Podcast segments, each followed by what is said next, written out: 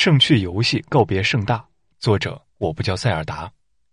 盛大游戏已经成为了历史，准确的说是盛大游戏这个品牌。二零一九年三月二十九日，盛大游戏宣布，自二零一九年三月三十一日起，统一使用盛趣游戏作为公司品牌，并启用全新的品牌标识。盛趣游戏将作为公司新的品牌主体，对外开展经营活动。更名后，盛趣游戏不再需要向盛大集团支付商标授权费。改名重组登陆 A 股，盛大游戏向过去的自己挥手告别。而今年恰好是盛大游戏成立二十周年。二零一四年，盛大游戏从纳斯达克退市，开始寻求 A 股上市。二零一七年八月，世纪华通通过三次收购，合计直接间接持有盛趣游戏百分之百股权。到了二零一九年二月，世纪华通二百九十八亿元重组盛大游戏案成功过会，重组后的盛大游戏终于登陆了 A 股。七月九日。盛趣游戏第一次以新的品牌名举办了一场战略发布会。曾经盛大游戏的高管走了一大批，再加上世纪华通的进入，让盛趣游戏正在逐渐褪去盛大的基因。世纪华通最早是做汽车零部件起家，于二零一一年登陆深交所，在二零一四年开始进军文化娱乐产业。除了盛大游戏以外，世纪华通还在二零一八年完成了点点互动的股权交割，这是家主营手游出海的游戏公司。世纪华通二零一八年的年报显示，由于《阿瓦隆之王》和《火枪纪元》两款游戏在海外的优异表现，点点互动为世纪华通贡献了一半的营收。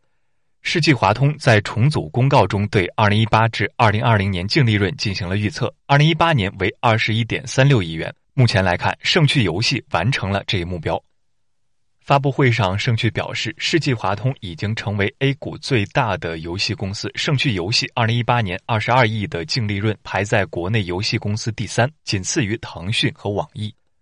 数据显示，二零一八年上市的游戏公司中，营收第三位的是三七互娱，达到了七十二点四七亿。而世纪华通二零一八年年报显示，集团整体营收八十一点二四亿元，游戏业务收入五十四点零三亿元，比上年同期增长百分之五百六十三点六四，排名国内第五。但这份年报中还未计算盛趣游戏的营收。就现在看来，世纪华通确实已经成为 A 股最大的游戏公司。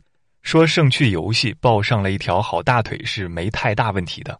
盛趣游戏的股东中亦有腾讯的身影。二零一八年二月八日，盛趣游戏宣布和腾讯达成战略合作，腾讯三十亿战略入股，持股比例约在百分之十至百分之十五。发布会上，腾讯高级副总裁马晓毅也到场站台。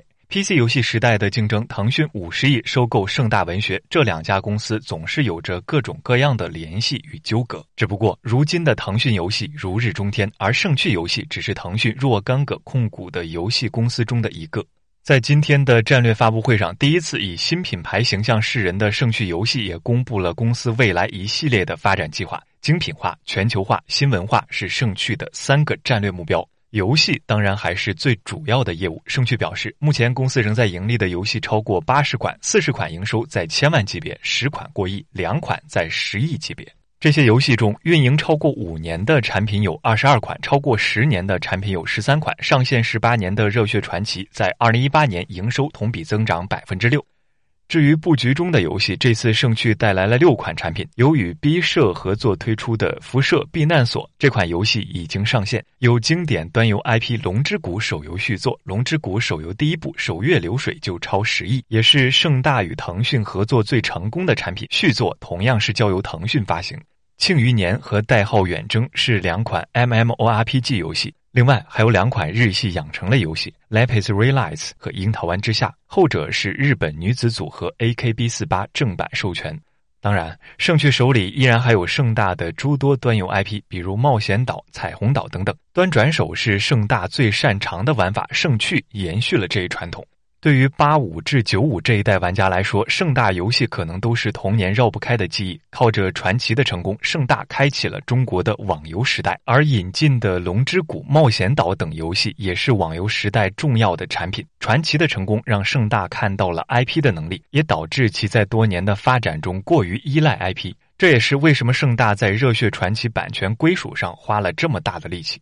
发布会上，盛趣还提出了新文化的目标。发布了“韵文博鉴”的品牌，通过与博物馆合作实现文物的数字化。盛趣显然是想继承盛大未完成的文化梦。当初盛大并购了一系列文化泛娱乐公司，试图从游戏公司转型为布局全面的泛娱乐公司，进而打造网络迪士尼这样的庞大版图。但其显然低估了从游戏拓展到泛娱乐的难度。盛大文学、盛大盒子的前车之鉴还历历在目。盛大游戏已经成为了过去式，重组登陆 A 股，改名盛趣游戏，终于算是重新上路了。